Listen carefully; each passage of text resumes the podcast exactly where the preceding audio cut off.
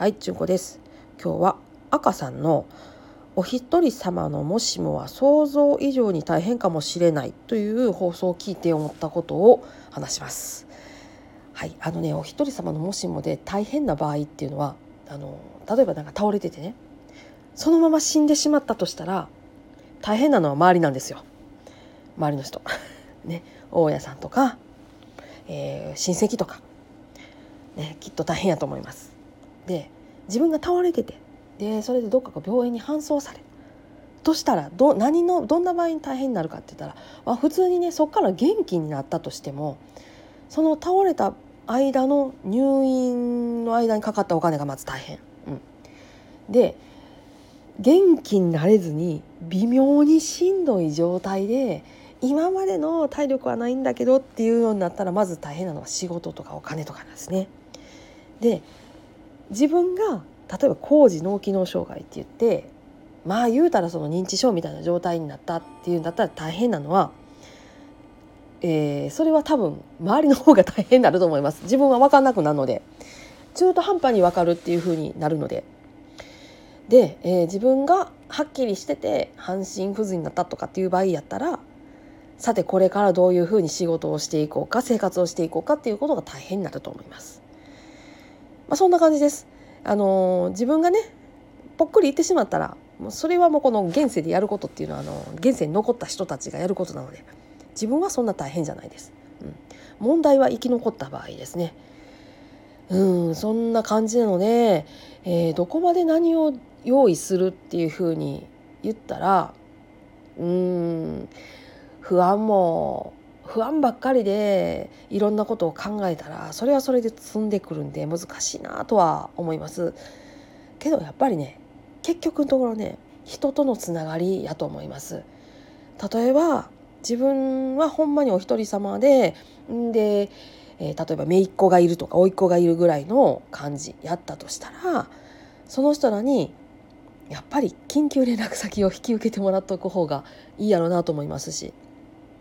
でお一人様っていうことを別に悩まんへん本人がね全然悩んでなくてもお一人様っぽい人が自分の割と近しい身内にいるっていう人どっちかっていうとそういう人たちの方がここの今のリスナーさんには多いと思うんですけどそういう人たちにとっては何をしといたらいいかって言ったらその人たちをどういうふうに引き受けるかっていうことを考えておいた方がいいと思います。でそれで参考になるかもしれない漫画がありますんでご紹介します。アマゾンの Kindle で8巻シリーズ全部0円で売ってるやつです。英子さんの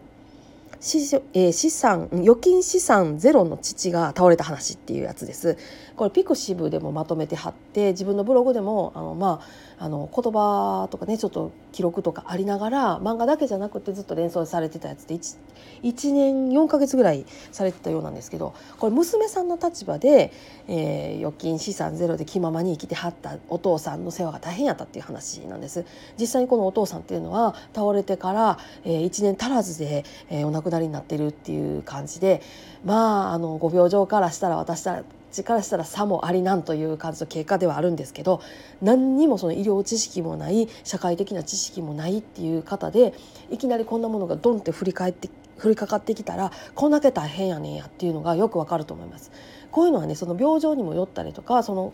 あの置かれている状況とかお金の状況とかにもよっても変わるとは思うんですけど基本的にこれぐらい大変っていうふうに思っといた方がいいと思います。特にねこれ離れて暮らしていらっしゃったっていうところが大きいなと思いますね。うん。なので考えるべきは自分のお身内にいるお一人様っていうのをどうしようかなっていうとこです。まあ、この A 子さんの場合は、えー、自分のお父さんやっていうところで奔走されたんだとは思うんですけれども、えー、姪御さんとか甥っ子さんとかもう少し遠い感じのご親戚の方とかだと「いやいやそんな人私知らないです」とかあのほとんど会ったこともないのに私にはどうしもっていうふうになったらそれはそれでこうねあの生活保護とかその行政の方で何とかするっていう方向になるとは思いますけど自分が何とかしようかなとか自分に降りかかってくる可能性があるかなっていうふうに思ってはるんやったらこの漫画でもちょっとパラッと読んでちょっとなんか考えておいた方がいいんじゃないかなっていうふうに私は思います。そうなんですよ自分が死んだらほんまに全部後にお任せしていかんなあかんっていうので自分がこだわりのあるものそして自分が隠しておきたいものっていうのは全て後の人に託されてしまうっていうわけなんです。なので、ね、そういうもんがあって誰かに自分の亡くなった後でも暴かれるのが嫌やなっていうふうに思わはる人がやるんやったらそれは今のうちに何かやっといた方がいいかなっていうふうな私はそんな感じでいます。はい長々と喋りましたがなんか参考になりましたら幸いでございます。皆さん今日もどうぞ安穏な一日をお過ごしください。それではまたごきげんよう。